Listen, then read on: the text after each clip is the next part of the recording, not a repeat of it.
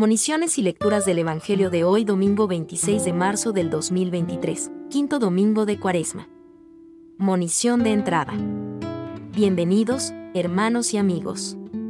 Que el Señor siga derramando sobre nosotros su misericordia y nos conceda un corazón agradecido. Estamos en el quinto domingo de Cuaresma. La liturgia de la palabra de hoy nos exhorta a la vida. Jesús nos invita a salir de nuestros sepulcros, a salir de nuestros desalientos, nos devuelve las ganas de vivir.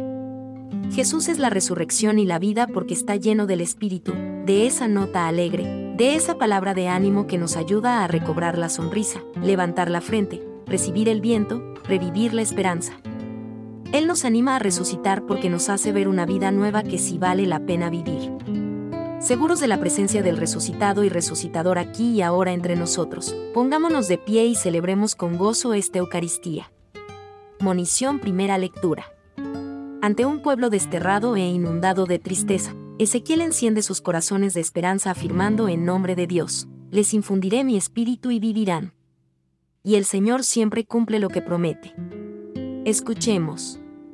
Primera lectura os infundiré mi espíritu y viviréis. Lectura de la profecía de Ezequiel. Así dice el Señor. Yo mismo abriré vuestros sepulcros. Y os haré salir de vuestros sepulcros, pueblo mío. Y os traeré a la tierra de Israel. Y, cuando abra vuestros sepulcros, y os saque de vuestros sepulcros, pueblo mío, sabréis que soy el Señor os infundiré mi espíritu, y viviréis. Os colocaré en vuestra tierra. Y sabréis que yo, el Señor, lo digo y lo hago. Oráculo del Señor. Palabra de Dios. Salmo responsorial, Salmo 129. Del Señor viene la misericordia. La redención copiosa. Desde lo hondo a ti grito, Señor. Señor, escucha mi voz estén tus oídos atentos. A la voz de mi súplica. Si llevas cuentas de los delitos, Señor, ¿quién podrá resistir? Pero de ti procede el perdón. Así infundes respeto. Mi alma espera en el Señor. Espera en su palabra. Mi alma aguarda al Señor.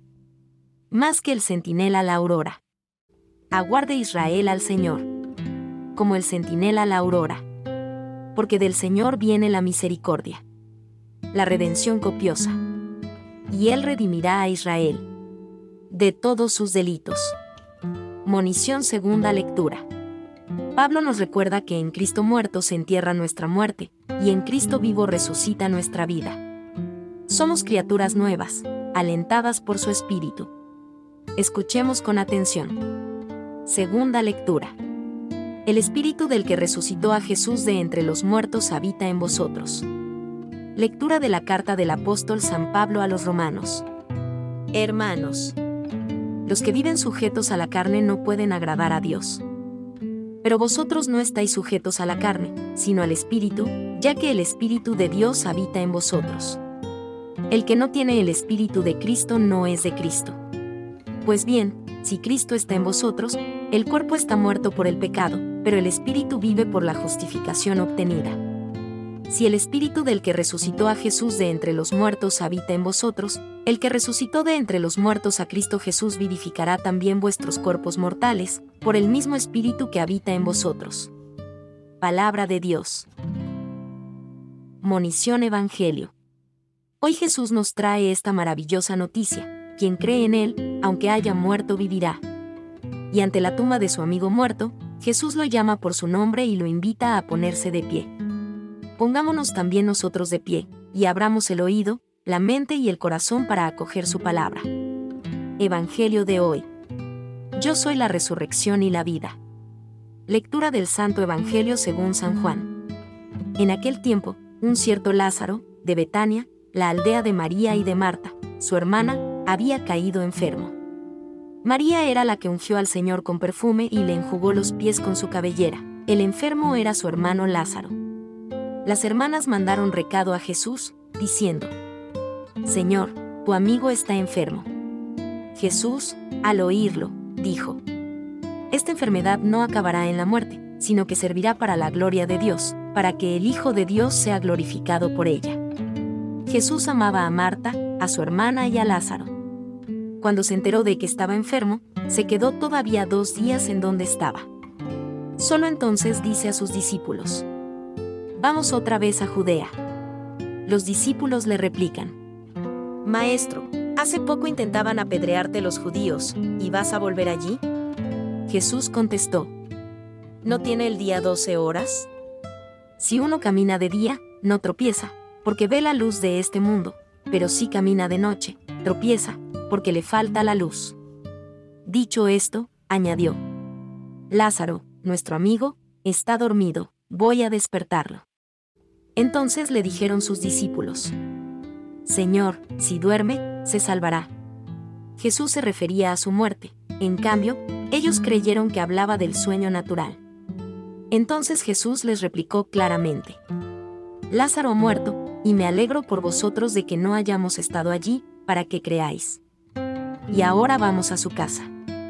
Entonces Tomás, apodado el mellizo, dijo a los demás discípulos, Vamos también nosotros y muramos con él. Cuando Jesús llegó, Lázaro llevaba ya cuatro días enterrado. Betania distaba poco de Jerusalén, unos tres kilómetros, y muchos judíos habían ido a ver a Marta y a María, para darles el pésame por su hermano. Cuando Marta se enteró de que llegaba Jesús, salió a su encuentro, mientras María se quedaba en casa. Y dijo Marta a Jesús, Señor, si hubieras estado aquí no habría muerto mi hermano. Pero aún ahora sé que todo lo que pidas a Dios, Dios te lo concederá. Jesús le dijo, Tu hermano resucitará. Marta respondió, sé que resucitará en la resurrección del último día. Jesús le dice, Yo soy la resurrección y la vida, el que cree en mí, aunque haya muerto, vivirá, y el que está vivo y cree en mí, no morirá para siempre. ¿Crees esto? Ella le contestó, Sí, Señor. Yo creo que tú eres el Mesías, el Hijo de Dios, el que tenía que venir al mundo. Y dicho esto, fue a llamar a su hermana María, diciéndole en voz baja, El maestro está ahí y te llama. Apenas lo oyó, se levantó y salió a donde estaba él, porque Jesús no había entrado todavía en la aldea, sino que estaba aún donde Marta lo había encontrado. Los judíos que estaban con ella en casa consolándola, al ver que María se levantaba y salía deprisa, la siguieron, pensando que iba al sepulcro a llorar allí.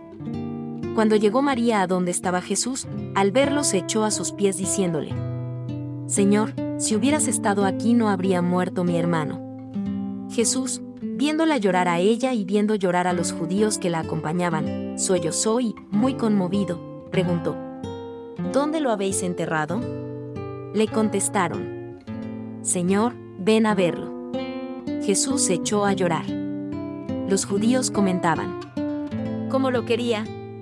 Pero algunos dijeron, ¿y uno que le ha abierto los ojos a un ciego, no podía haber impedido que muriera éste? Jesús, sollozando de nuevo, llega al sepulcro. Era una cavidad cubierta con una losa. Dice Jesús, quitad la losa. Marta, la hermana del muerto, le dice, Señor, ya huele mal, porque lleva cuatro días. Jesús le dice, ¿no te he dicho que si crees verás la gloria de Dios? Entonces quitaron la losa. Jesús, levantando los ojos a lo alto, dijo, Padre, te doy gracias porque me has escuchado. Yo sé que tú me escuchas siempre, pero lo digo por la gente que me rodea, para que crean que tú me has enviado. Y dicho esto, gritó con voz potente, Lázaro, ven afuera. El muerto salió, los pies y las manos atados con vendas, y la cara envuelta en un sudario. Jesús les dijo, Desatadlo y dejadlo andar. Y muchos judíos que habían venido a casa de María, al ver lo que había hecho Jesús, creyeron en él. Palabra del Señor.